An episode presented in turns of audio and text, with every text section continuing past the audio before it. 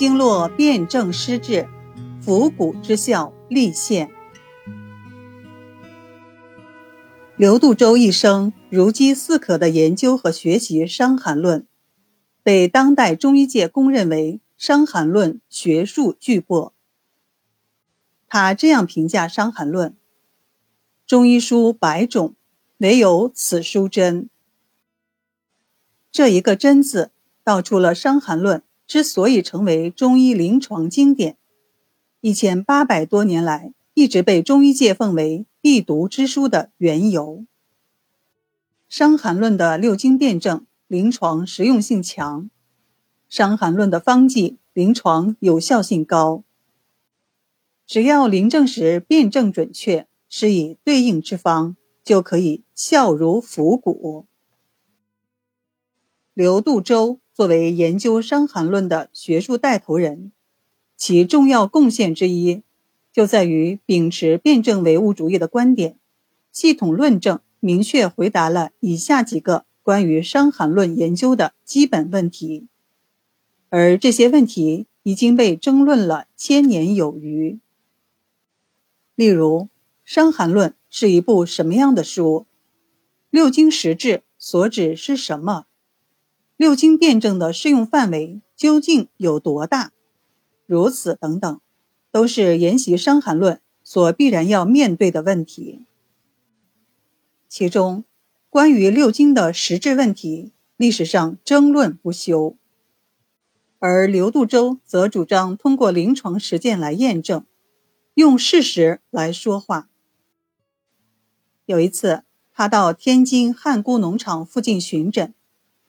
碰巧一户农家十五岁的男孩发烧，临床症状为头痛、发热，体温三十九度六，舌苔薄白而润，脉浮。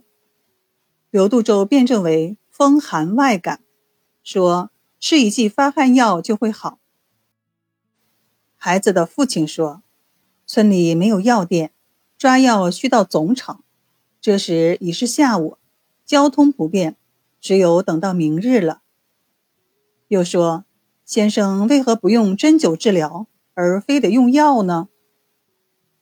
针灸并非刘度舟所长，为了宽慰其心，且随身携带有针具，便遵照《伤寒论》的方法施针，先刺风池、风府和当赤、大椎第一间。没想到行针后，男孩出了一身透汗。热退身凉，病好了大半。通过针灸发汗解表的事实，刘度洲体会到六经之一的太阳与经络的关系是多么的密切，从而也为六经物质说提供了实践的佐证。有人否认中医经络是客观存在的，进而提出六经非经之说。刘度洲坚决予以驳斥。他说：“经络学说是中医的基础理论，学内科的要学经络，学外科的也要学经络。经络并不是《伤寒论》所独有的，凡是学中医的，都要先学好经络。《内经》里有脏腑经络，讲脏腑就得讲经络。中医的整体观、辩证观。”都得用经络学说加以说明。如果把经络给废了，六经非经了，那么中医的理论、中医的整体观，一分为二、分阴分阳的辩证法，六经为体，八纲为用，体用的关系，不就都废了吗？一句话就把所有的中医基础理论、脏腑经络都给废掉了。那脏腑还能建立关系吗？临床上要辩证，就要有经络辩证。要是没有经络，怎么去辩证呢？有一年，刘渡舟去外地巡诊，遇到一位姓张的病人。他一看到病人，就有点纳闷儿。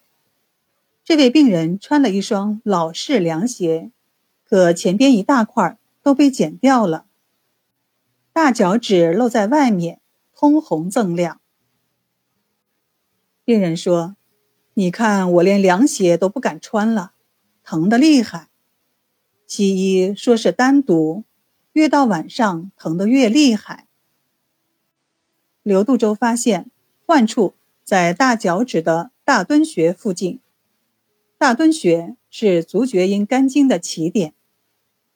切其脉，弦而滑，弦为肝脉，滑是热象。结合脉证。辩证为肝经湿热毒火，处方为龙胆泻肝汤加紫花地丁和蒲公英。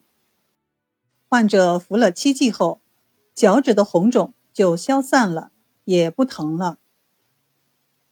在临床上，刘杜洲直接以经络辩证而取效的病例不可胜数，所以他强调。经络学说是中医理论必不可少的组成部分。正因为有了经络学说，脏腑之间生理病理的联系才变成内在的有机的联系，而这些联系的途径就在于经络。